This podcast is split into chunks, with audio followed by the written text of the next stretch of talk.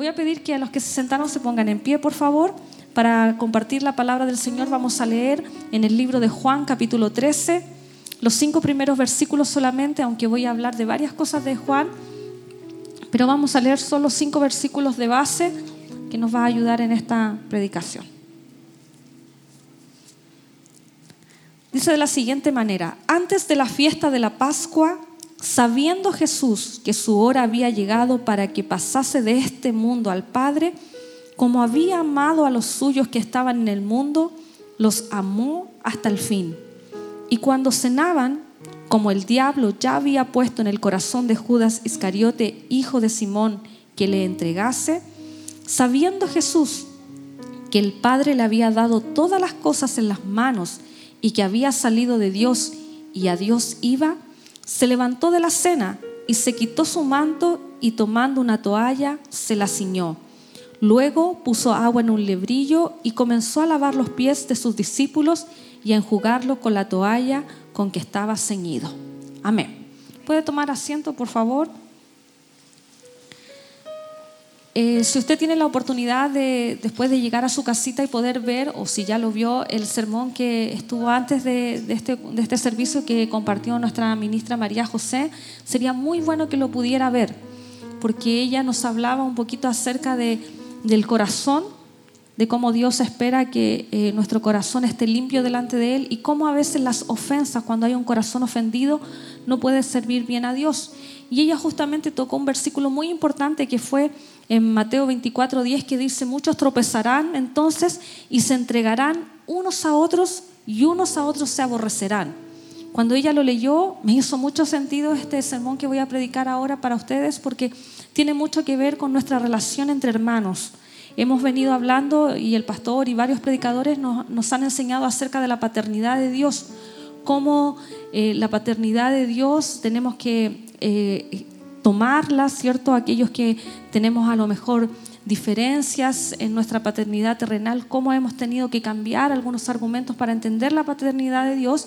Y frente a esto, también podemos notar que al ser hijos, todos nosotros de un mismo Padre, significa que entre nosotros somos, ¿qué cosa? Hermanos.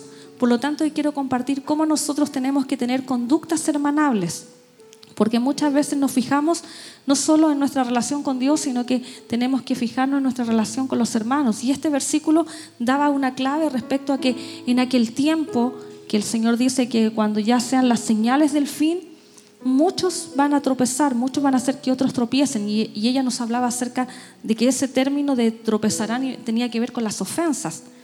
Y dice que se van a entregar unos a otros y unos a otros se aborrecerán. Usted sabe que estamos viviendo en el tiempo, los tiempos finales. Cristo viene, hay muchas señales que nos están advirtiendo de que puede ser un tiempo final para nosotros como iglesia. Y cómo entonces esta palabra también nos advierte de cómo nosotros tiene que ser nuestra conducta entre hermanos. ¿Ya? Y cuando leemos este pasaje del libro de Juan, capítulo 13, de aquí en adelante los capítulos 13, 14, 15, 16 y 17 es un tiempo que Jesús tiene a solas con sus discípulos.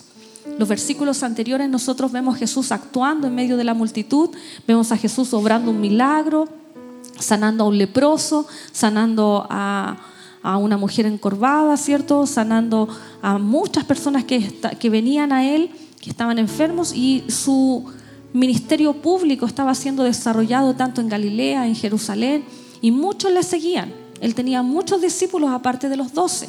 Porque cuando uno lee el, libro de San Juan dice que muchos le seguían y muchos eran discípulos que en un momento Jesús dijo una palabra tan dura, tan fuerte, que dice que muchos de sus discípulos retrocedieron y ya no le seguían. Y ahí es cuando Jesús le dice a, sus doce, ¿ustedes también quieren irse? Y Pedro, cierto, dice, ¿a quién otro iremos si solamente tú tienes palabras de vida eterna? Y ahí dice la escritura que muchos de sus seguidores, muchos discípulos que él tenía, lo dejaron. Pero los doce, que era el círculo íntimo de Jesús, se mantuvo. Y hasta aquí, hasta el capítulo 12 de Juan, vemos que él termina su ministerio público y ahora en el capítulo 13 se centra para estar junto con sus discípulos, a tener un tiempo íntimo con ellos. Y en este tiempo íntimo con ellos van a pasar varias cosas y les da enseñanzas que son muy sublimes, muy extraordinarias. Le enseña cosas que no podía hablarlo a la multitud, pero sí a aquellos que son íntimos. ¿Cuántos íntimos hay en esta mañana o en esta tarde ya? ¿Cierto? Esta palabra es para aquellos que somos íntimos del Señor. Y vamos a ver qué actitudes nosotros debemos tener entre nosotros como hermanos. Y cuando leemos en la Biblia el hecho de servir, aquí vemos a Jesús sirviendo. Jesús dice que estaban en la cena, estaban todos, y esta era una actitud que tenía que tener el dueño de casa. El dueño de casa, usted recuerde que no usaban zapatitos o zapatillas como nosotros, sino que se usaban sandalias en ese tiempo, y por el polvo, por el camino, entonces era una atención del anfitrión de la casa hacer que eh, llegaban sus invitados y se les lavaba los pies. El siervo, el, que atendía ahí en la casa, ¿cierto? Que usted sabe que en ese tiempo existían los siervos. Entonces el siervo tenía que tomar agüita y lavar los pies de aquellos que venían llegando a la casa. Pero aquí nadie lo había hecho. Ellos tenían, eh, tomaron esta casa, venían a, celebrar la cena, la Santa Cena, la última cena que, que era para ellos y en ese momento Jesús se da cuenta que nadie había hecho de anfitrión. Y el dueño de que, que tenía esta casa tampoco. Y todos estaban ahí. Y Jesús entonces dice que sabiendo que su hora había llegado, sabía él que ya su tiempo de mayor humillación venía, pero también de mayor exaltación. Porque él sabía los propósitos del Padre, que después de su muerte él iba a ser exaltado hasta lo sumo, dice Filipenses. Y él podría no haberle importado nada y haber dicho, bueno, ya llegó mi hora, estoy listo, ya me voy a desconectar de esta gente porque ahora voy a ir a, morir a la cruz y después me voy al cielo y a estar sentado a la diestra de Dios Padre. Y podría no haberle importado. Sin embargo, Jesús se da el tiempo para buscar un librillo, echarle agüita y tomar una toalla y comenzar a lavar los pies de cada uno de sus discípulos, aún de un discípulo que le iba a negar y aún de un discípulo que le iba a entregar, como Judas, ¿cierto? Porque estaba también allí. Entonces, cuando nosotros vemos este elemento de servicio, nosotros podemos entender que en, griego se usan tres términos distintos para servicio. Nosotros cuando leemos la escritura leemos servir, pero eh, en, griego tienen otras connotaciones y se las voy a dar. No me gusta mucho hablar en los términos griegos, pero aquí lo necesito hacer para que usted me pueda entender, ¿ya? No soy experta en griego por si acaso, tampoco. Pero dice, eh, un, un, primer término es deuleo, que tiene que ver con ser un esclavo. Dice relación con un esclavo. Si nosotros leemos en Mateo 6:24, usted va a leer que dice siervo, pero aquí el término en griego que se está usando dice, ninguno puede servir a dos señores. Y ese término servir ahí se está refiriendo a un esclavo. Ninguno puede ser esclavo de dos señores porque o aborrecerá a uno o amará a otro o estimará a uno y menospreciará a otro. No podés ser esclavos de Dios o esclavos de las riquezas. Ese es el término que está usando ahí Jesús, refiriéndose a alguien que se pone debajo de un superior, un esclavo. Pero hay otro término en griego que tiene que ver, que es el término latris, que tiene que ver con rendir homenaje. Y esto es ministrar a Dios, que es lo que nosotros hacemos cuando uno dice, yo sirvo a Dios. Veamos Lucas capítulo 4, versículo 8, dice, respondiendo, aquí está... Eh, eh, Está Jesús en el desierto, se está enfrentando con Satanás y están hablando de la palabra, ¿cierto? Y cuando el diablo le dice que le va a dar toda autoridad si postrado lo adorara, y Jesús le responde, le dice, vete de mí, Satanás, porque escrito está, al Señor tu Dios adorarás y a Él solo servirás. Y ese servirás no es el de un león de esclavo, sino que tiene que ver con rendirle homenaje, es decir, rendir pleitesía, adoración. ¿ya? Ese es otro término de servir. Y el tercer servir, que es el que yo me quiero referir en esta mañana, es un término en griego que se llama diaconeo. ¿ya? Y es un término de servir como un anfitrión, como un amigo. Por ejemplo, lo tenemos en Mateo 20, 28. Dice, como el Hijo del Hombre no vino para ser servido, sino para servir, es decir, diaconeo, y para dar su vida en rescate por muchos. Y esa es la actitud que está teniendo Jesús en esta, en esta sección que estamos leyendo.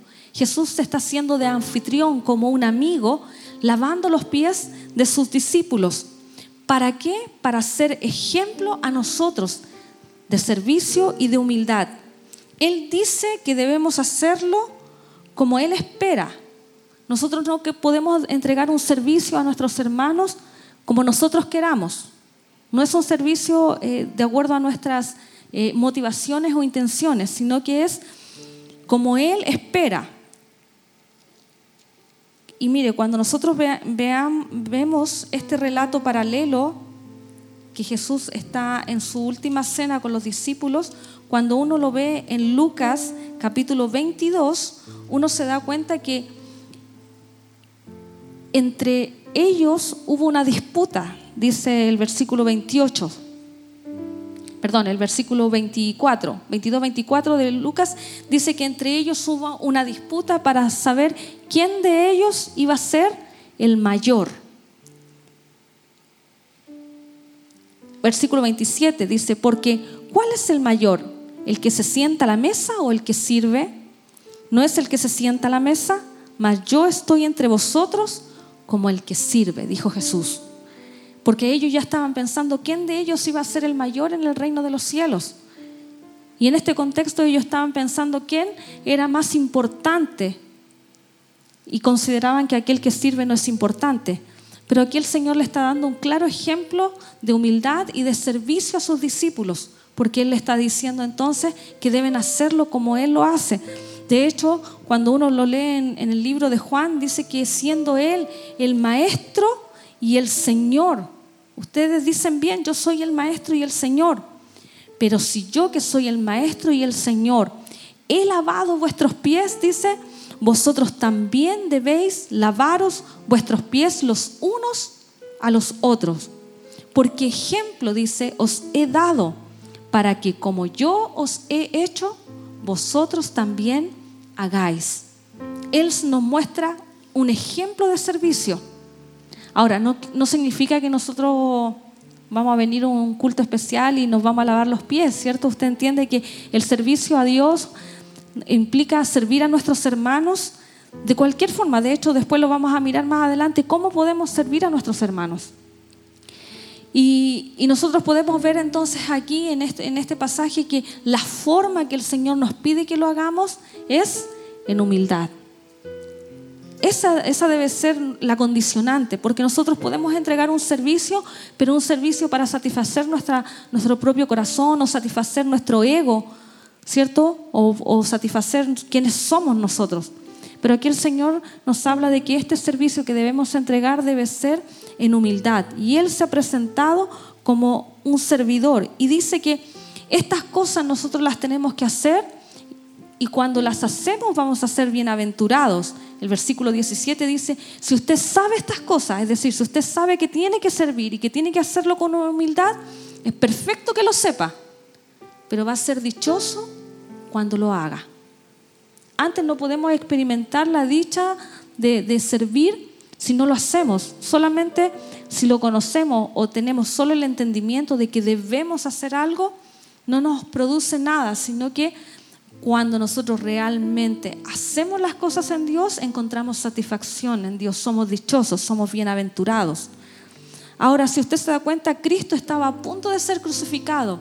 Y como lo dije delante, hace un ratito atrás, Él podría haberse desconectado, pero porque él estaba ya en su tiempo de mayor humillación por ir a la cruz, pero también estaba el mayor eh, gozo, dice Hebreos, que él puso el gozo delante de él porque tuvo que, pensando en lo que este, esta obra de Cristo en la cruz iba a hacer.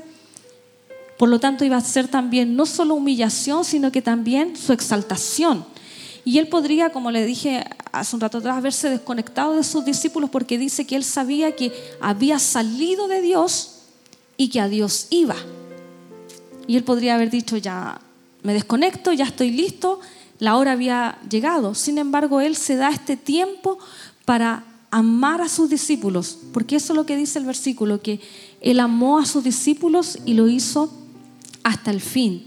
Y Él entonces nos enseña aquí que tenía importancia sus discípulos. Y en este contexto también Él nos muestra que el estar más apegado a su Padre les hacía, le hacía a Él tener más amor por los suyos. Estar más apegado, más cerca de, de su proceso final, le hacía tener este acto de humildad y de servicio por los suyos. Y nosotros podemos sacar una lección práctica para nosotros, que mientras más nosotros estemos apegados a nuestro Padre, más fácil se nos haría servir a nuestros hermanos. Mientras más apegado esté nuestro corazón en intimidad al Padre, entonces con mayor razón podemos estar en humildad sirviendo a nuestros hermanos. Él es nuestro ejemplo a seguir, ¿cierto? Él dice, versículo 15, porque ejemplo os he dado para que, para que como yo os he hecho, vosotros también hagáis. Por lo tanto, Él es nuestro mayor ejemplo de servicio, de humildad. Por lo tanto, ese ejemplo es el que nosotros debemos servir, seguir, perdón. Juan 12, 26, cuando nosotros somos capaces de servir al Señor en esta área, mire lo que dice Juan 12, 26. De cierto, de cierto os digo que si... Ah, no, perdón, me equivoqué. 26. Si alguno me sirve, sígame, y donde yo estuviere, allí también estará mi servidor. Si alguno me sirviere, mi Padre le honrará.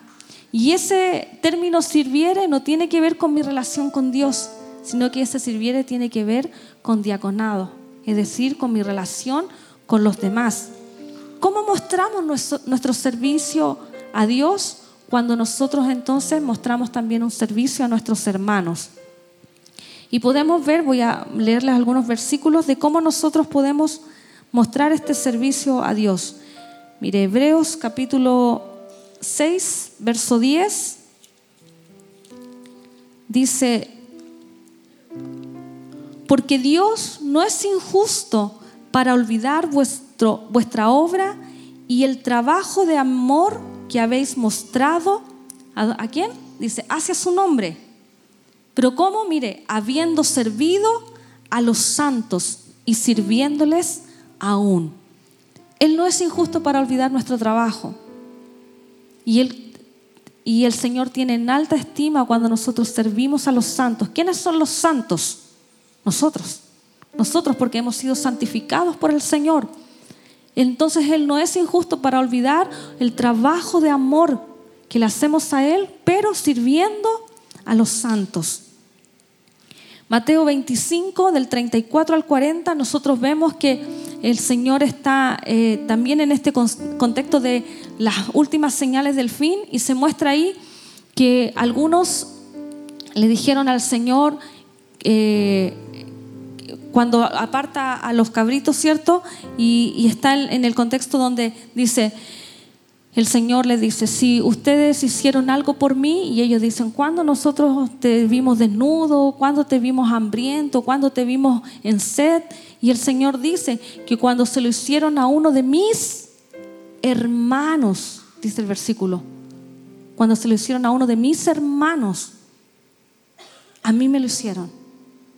Entonces cuando nosotros tenemos la preocupación de, ver a alguien que está en necesidad y nosotros cubrimos esa necesidad, se lo estamos haciendo como si se lo hiciéramos al Señor mismo. Mire, nosotros como iglesia tenemos una oportunidad una vez al mes de participar de las primicias. Y sabemos y entendemos que son situaciones momentáneas que pasan nuestros hermanos. Pero qué bueno es saber que algunos no estamos en esa situación de una tribulación momentánea y estamos bien, estamos siendo bendecidos. Por lo tanto, usted no puede olvidar ese tiempo de las primicias, porque así nosotros estamos sirviendo y estamos cubriendo la necesidad de un hermano que está pasando una necesidad difícil, quizás no tiene para comer, tiene hijos a veces, hay una familia numerosa, estamos sin trabajo Usted tiene que ser tan sensible a la voz del Señor que nos llama, que nosotros debemos cubrir la necesidad de nuestro hermano. El Señor dice, ¿cuándo vi que hicieron eso? Cuando lo hicieron a, a uno de mis hermanos. Por lo tanto, nosotros tenemos que aprender a ser sensibles al Señor. Mire, muchas veces Dios puede poner incluso en su corazón ofrendar, dar una ofrenda a alguien y usted puede pedir un sobre y echar un dinero ahí y pasárselo a alguien y usted no sabe o no, no, no, muchas veces no, no logramos eh, imaginar cuánto puede bendecir ese dinero a alguien porque a lo mejor no tiene para irse a la casa y hoy vino por fe. ¿Sí o no? Entonces nosotros tenemos que ser sensibles en nuestro servicio al Señor, de cómo nosotros podemos cubrir a aquel que está necesitado. ¿Cuántas veces a lo mejor usted se ha dado el tiempo para ir a visitar a alguien que sabe que está enfermo? Por ejemplo, yo le voy a contar que la hermana Berta, ella está enfermita. Ella fue atropellada hace como dos semanas, tres semanas más o menos, fue atropellada y ella está en cama. Ella es la hermana que sirve en consolidación con su esposo. Ellos están en diferentes turnos sirviendo y ella tuvo un accidente y está en su casa, no está hospitalizada. Porque a veces ir a un hospital es más difícil porque hay horarios y por trabajo uno a veces no puede ir. Pero ella está en su casita hospitalizada. O sea, hospitalizada. Mal. Ella está en su casa en reposo, sin moverse porque no puede hacer movimientos porque ella se fracturó parte de la pelvis y la rodilla. Quizás usted no la conoce, pero aquellos que la conocemos, ¿quiénes se han dado la oportunidad de ir a visitarla? No me responda. Pero muchas veces nos pasa así, o de otra persona que también puede estar en una situación difícil, complicada. Nosotros no podemos ser indiferentes a lo que nuestros hermanos viven. No podemos ser indiferentes a la necesidad y la realidad de nuestros hermanos aquí. ¿Sabe que esto nos resulta a veces difícil? Eh, hacer actos de amor por nuestros hermanos, de servicio a nuestros hermanos, porque eso golpea nuestro amor propio, golpea también nuestro ego, golpea nuestro egoísmo, nuestra individualidad, porque nosotros creemos que somos los únicos que tenemos problemas. A veces creemos que somos los únicos que estamos viviendo un tiempo difícil. A veces creemos que somos los únicos que tenemos tristeza. A veces creemos que somos los únicos que tiene un familiar o alguien que está muy enfermo. Cuando nosotros miramos a nuestro alrededor y podemos servir a nuestros hermanos, entonces va a golpear nuestra individualidad, porque no somos únicos. ¿Sabe qué somos nosotros? Somos el cuerpo de Cristo. Y dice la palabra que somos miembros unos de los otros. Es decir, si no está mi hermano, no seríamos completos para ser el cuerpo de Cristo. Otra cosa importante que nosotros debemos considerar en este servicio al Señor es que debemos hacerlo con amor. Mire lo que dice Juan en este mismo capítulo 13. Después de que él anuncia, después de que los atiende, los sirve, le lava los pies a sus discípulos, anuncia de que uno de ellos le va a traicionar que es Judas. Y Judas sale, ¿cierto? Eh, se cumple la palabra profética que untó el pan con él, ¿cierto? El pan mojadito que se lo dio. Y Judas sale para entregar a Cristo. Pero el Señor se queda con los suyos mientras eh, Judas sale. Y el Señor les dice, un mandamiento nuevo os doy, que os améis unos a otros, como yo os he amado, que también os améis unos a otros. En esto conocerán todos que sois mis discípulos, si tuvierais amor los unos con los otros. El Señor entonces les manda que se amen unos a otros, como un mandamiento nuevo. Pero ¿sabe por qué es un mandamiento nuevo? Porque recuerde que en la ley ellos ya tenían que amarse. La ley decía que debían amar a su prójimo como a sí mismo. Eso decía la ley. Pero ahora el Señor les pone una demanda mayor. Ahora no, no, les, nos dice, amen a su prójimo como ustedes mismos se aman. No, sino que ahora, ¿cuál es la demanda? ¿Cómo debemos amar? Como yo os he amado, dice Jesús. ¿Y cómo fue su amor? Su amor fue un amor sacrificial. Su amor fue un amor sin reservas, sin guardarse nada. Fue un amor puro. Fue un amor que no esperaba retribución. Fue un amor que lo dio todo. Ese es el amor que Dios espera que nosotros manifestemos. Luego lo vuelve a repetir en Juan 15, 12, les vuelve a decir, este es mi mandamiento, que os améis unos a otros como yo os he amado. Y luego en el versículo 17 vuelve a decir, esto os mando, que os améis unos a otros. ¿Se da cuenta la importancia que el Señor le está dando ahora a este amor fraternal que debemos manifestar? ¿Por qué? Porque Él dice que de esa manera todos van a conocer que somos sus discípulos, en que nosotros nos amemos. Romanos 12:9 nos dice que el amor sea sin fingimiento. ¿Qué quiere decir esto? ¿Quiere decir que el amor se puede fingir? Claro que sí. Por algo el apóstol dice que el amor sea sin fingimiento, porque quizás podemos fingir el amor. Podemos decirlo de palabras o como con una sonrisa, sí te amo, pero a lo mejor por dentro no nos está pasando absolutamente nada por nuestros hermanos. Quizás podemos abrazar a alguien y decir, bueno, si tiene a su esposa, a su esposa al lado, usted le dice te amo con palabras, pero también con, con actitudes, ¿cierto? Pero estamos hablando en general con los demás hermanos, porque cuesta amar a alguien a quien no conocemos. Pero el Señor nos pide aquí amarnos como Él nos ama. Eh, mire, lo que dice Primera de Juan, Primera de Juan es una, una hermosa carta que nos habla de amor, del amor de los hermanos. Y aquí Juan 3.8 dice, perdón, 3.18 dice, hijitos míos, no amemos de palabra ni de lengua, sino de hecho y de verdad. Tenemos que amar entonces de manera verdadera. Y para eso nosotros debemos examinarnos y debemos estar apegados a Cristo, que es fuente de amor inagotable. Cuando estamos apegados a Cristo, entonces nosotros podemos manifestar ese amor, porque por nosotros solos no podemos. Nosotros somos egoístas. Nosotros amamos em, seleccionadamente. Así amamos. Pero el Señor, fíjese que Él amó a todo el mundo, amó a toda la humanidad. Amó y murió por todos aquellos que le iban a rechazar por aquellos que a lo mejor le iban a negar, por aquellos que no le iban a aceptar, por aquellos que se burlaban. El Señor murió por todos nosotros, por nuestros pecados. Y Él espera que nosotros amemos sin condición.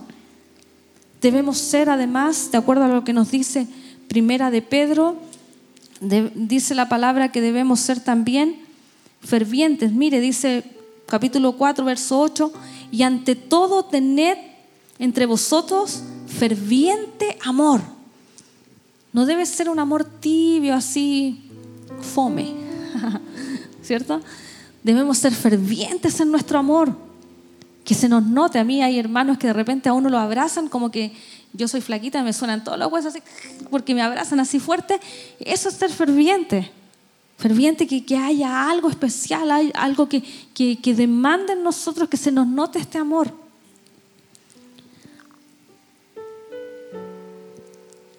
Si nosotros volvemos al libro que teníamos de Juan, capítulo 13, fíjese lo que dice el Señor, que tenemos una hermosa promesa de que seremos amados por el Padre y por el Hijo cuando nosotros ponemos en práctica sus mandamientos. Porque amaremos al Señor, pondremos en práctica sus mandamientos y Él nos va a amar. Y el Hijo nos va a amar seremos amados por el Señor y aquí se crea un círculo de amor, porque somos amados por el Padre, el Señor nos da de su amor y usted puede entonces entregar ese amor también, no el suyo, el amor que el Padre nos da. Y sabe que quiero mencionarle como una de las formas más eficientes de que usted pueda demostrar este servicio no solo con ir a visitar a alguien que está enfermo, no solo con traer sus primicias, no solo con a lo mejor entregar una ofrenda para alguien, no solo eh, regalarle una ropa, no solo ayudar, de repente nosotros podemos eh, entregar nuestro servicio a Dios, no tan solo de esas formas, sino que también nosotros podemos hacerlo orando. Y esa es una de las formas más fuertes que golpea el cielo. Porque aquí, y quiero hacer algo, algo un poquito práctico, si, si me ayudan, para explicarle esto. Porque a través de la oración, aquí la palabra dice, todo lo que pidieres al Padre en mi nombre, lo haré, para que el Padre sea glorificado en el Hijo. Y si algo pidieres en mi nombre, yo lo haré significa que podemos pedir todo al Padre y también podemos pedir algo al Padre. Las dos opciones de pedir algo o todo lo que podemos pedirle al Señor.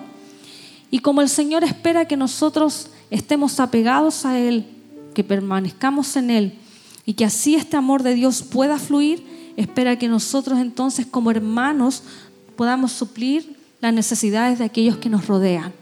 Y por ejemplo, yo le voy a pedir a Ireli si me puede acompañar, Elías, ustedes tres, por favor, Celeste, que me ayuden. Aquí arriba, por favor. Vengan, vengan, vengan. Sí. Porque somos un cuerpo en Cristo. ¿Y sabe lo que nos hace nuestro amor propio? Es fijarnos en nuestro plato. Mi familia, mi esposo, mis hijos, y yo puedo tener tiempos de oración y voy a orar por mi trabajo, voy a orar por mi familia, por mis amigos, mis compañeros. Voy a orar a lo mejor por mis cosas, mis con mayúscula.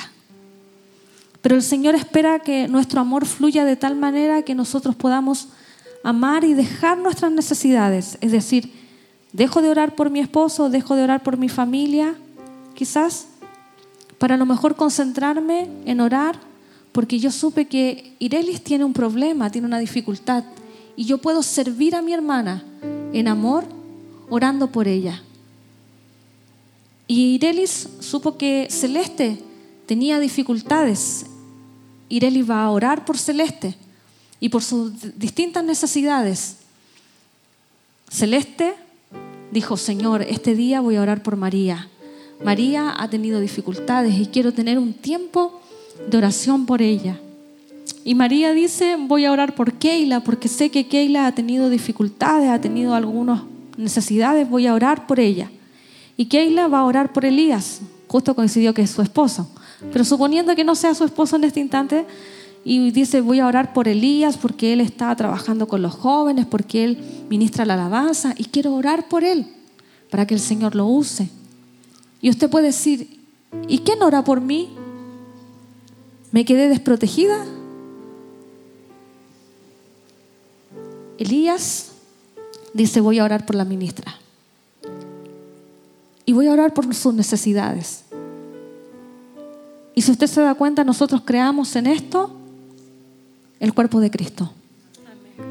Y nuestras necesidades son cubiertas por otro que está sensible al Señor por otro que está diciendo, ay, hay alguien que está pasando más necesidades que yo, o alguien que está viviendo tiempos más difíciles que yo, y puedo servir a mi hermano en amor, puedo servir a mi hermano en humildad, reconociendo que mi hermano necesita tanto como yo. Gracias. Y puedo crear esta red de amor, de servicio al Señor. ¿Cuánto nos falta, hermano, a veces que oremos por otros? Yo no sé si usted tiene tiempo a veces para, para orar, no solo por aquellos que usted ama y que conoce, sino que tener tiempos para orar por aquellos que ministran la alabanza, porque ellos están poniendo un don al servicio de la iglesia. Cuando de nosotros tenemos a lo mejor tiempo para orar por aquellos que trabajan con los niños, hermanos que, que están y quizás Usted ni siquiera tiene hijos y dice, pero yo no mando a mi hijo allá. Pero ¿por qué no orar por todos los hermanos que trabajan? Sabe que nosotros no solo ministramos al Señor, como yo le decía, en aquellas cosas, sino que nosotros podemos ministrar al Señor aquí. ¿Cuántos de ustedes tienen dones, talentos que el Señor les ha regalado y no lo ponen a disposición del cuerpo de Cristo? ¿Cuántos necesitamos que haya mujeres que reciban a los hermanos, y reciban a los hermanos pensando que es como Cristo mismo. Que cuando lo vean en la puerta lo abracen y digan, hermano, qué bueno que viniste. Hermano, qué bueno verte. Porque a lo mejor el hermano le costó, no tenía dinero. ¿Cuánto hace falta, hermano, que nosotros podamos poner a disposición del cuerpo de Cristo nuestro talento, nuestro servicio a Dios? En eso mostramos que amamos al Señor cuando somos capaces de mostrar diaconía. Diaconía es servicio. No venga solo a esta iglesia entre, salude, se sienta, reciba una palabra y se vaya. Porque no es eso. Si usted está haciendo eso, mi querido hermano, le quiero decir que usted no es parte del cuerpo de Cristo. Lo que usted acaba de ver aquí, así, es cuerpo de Cristo. Cuando usted dice, ¿en qué puedo servir? ¿En qué puedo ayudar? Tengo dones, tengo talentos. El Señor me los ha regalado, el Señor nos ha regalado todo eso. ¿Cómo puedo servir? ¿Cómo puedo servir? Debería ser su pregunta. ¿Cómo puedo servir? No solo servir en esta dirección de rendirle homenaje y pleitesía al Señor, que es bueno, sino que cómo hago otras cosas que agradan también el corazón del Señor sirviendo a nuestros hermanos. Sabe que el Señor Jesús en un momento está con los fariseos y el Señor les dice, ustedes diezman el comino, diezman el eneldo, diezman de la menta, pero ustedes han dejado de hacer justicia, de hacer misericordia. Dice, ustedes debían haber hecho ambas cosas. Dios, el Señor Jesús no le está cuestionando de que ellos están diezmando, porque el diezmar es bueno, es parte de su servicio y honra al Señor, pero estaban dejando de hacer otras cosas. Cuando uno lee Isaías 58, hay hermanos que dicen, ah, el verdadero ayuno es que, que yo pueda solamente hacer obras. No. El Señor espera de nosotros que estemos conectados al Señor y le entreguemos a Él nuestro tiempo, nuestra honra, que nosotros podamos ministrar al Señor nuestras finanzas, darle todo al Señor, pero también hacerlo de manera horizontal, es decir, a mis hermanos Usted no podría irse, irse de este servicio sin saludar a su hermano, por lo menos, conocerlo, preguntarle por último cómo se llama. Algunos vienen a diferentes servicios. Somos, ¿cuánto aproximadamente? Como mil miembros. Quizás usted no va a aprenderse los nombres de mil personas, pero sí usted podría comenzar, por ejemplo, asistiendo a su mentoría. La mentoría es una hermosa oportunidad de servir a los hermanos. Y usted puede decirle a su mentor, ¿sabe qué? Yo sé hacer un rico queque, me gustaría llevar un rico queque para mis hermanos. O quizás puedo decirle, ¿sabe qué? Yo puedo preparar la mesa. Y usted puede atender a su hermano. No, no espere solo que su mentor lo haga, sino que usted también puede decir, ah, puedo hacer yo algo por mi hermano. Usted sabe que la mentoría tiene una de las finalidades que sea cubierto usted por oración y sus mentores están orando por usted. Pero muchas veces los hermanos no oran por los mentores. Y algunos dicen, sí, sí, yo oro por mis mentores, pero tampoco ora usted por su grupo. Cuando usted va a su primera reunión de mentoría, usted se conoce, sabe los nombres. ¿Y cuántos de nosotros después entonces no solo oramos por nuestros mentores, sino que también oramos por aquellos que estábamos juntitos? Eso es hacer vida de iglesia. Eso es lo que espera el Señor de nosotros, que entreguemos un servicio a Él y que podamos amarnos y que ponga en práctica por medio de la oración. Por medio de la oración usted va a sentir cómo el amor del Señor fluye y puede orar de verdad con un corazón, como que si lo hiciera por usted, va a estar orando por su hermano. Amén. Le invito a que se ponga en pie, por favor, y oremos al Señor. Y usted pueda pedirle al Señor que lo examine. Pídale al Señor y dígale, examina mi corazón, Señor, pruébame para ver si estoy fallando en esta área. ¿Estoy realmente sirviendo a mis hermanos? ¿Estoy haciéndolo con amor, como tú me pediste?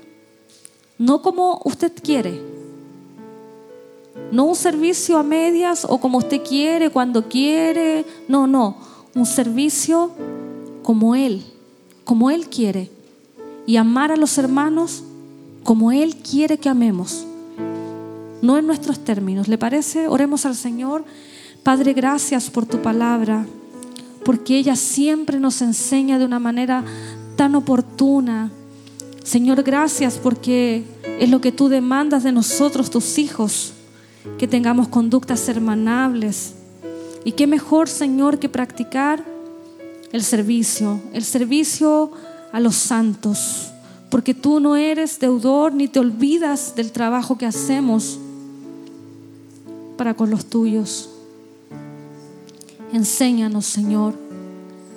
Enséñanos, Señor, a entregar un trabajo en humildad, un trabajo en amor. Ayúdanos, Señor, a que podamos vivir una vida como a usted le agrada. Señor, y que podamos honrarte a ti cuando podamos entregar un trabajo de amor. Ayúdanos, Señor, a poner en práctica esta palabra saludando, despidiéndonos de nuestros hermanos, compartiendo las primicias, teniendo tiempo para orar, participando de las mentorías, ayudando, visitando al que, que está enfermo, proveyendo para aquel que está en necesidad, supliendo, Señor, a aquellos que están pasando tiempos difíciles. Señor, ayúdanos. Ayúdanos, Señor, a conectarnos con esta palabra, Señor, porque en los últimos tiempos, dice tu palabra, que entregaremos a, a, nuestros hermanos, unos a otros se van a aborrecer, pero no es lo que deseamos, Señor, nosotros. Deseamos como un cuerpo, miembros los unos de los otros, amarte, Señor, a ti y amarnos entre nosotros. Nombre de Jesús te lo pedimos, ayúdanos, Señor y permítenos estar en comunión contigo. Solo conectados contigo, Señor, podremos tener humildad y tener amor perfecto en nuestras vidas. Gracias, Señor, por todo lo que tú nos das. Gracias, Señor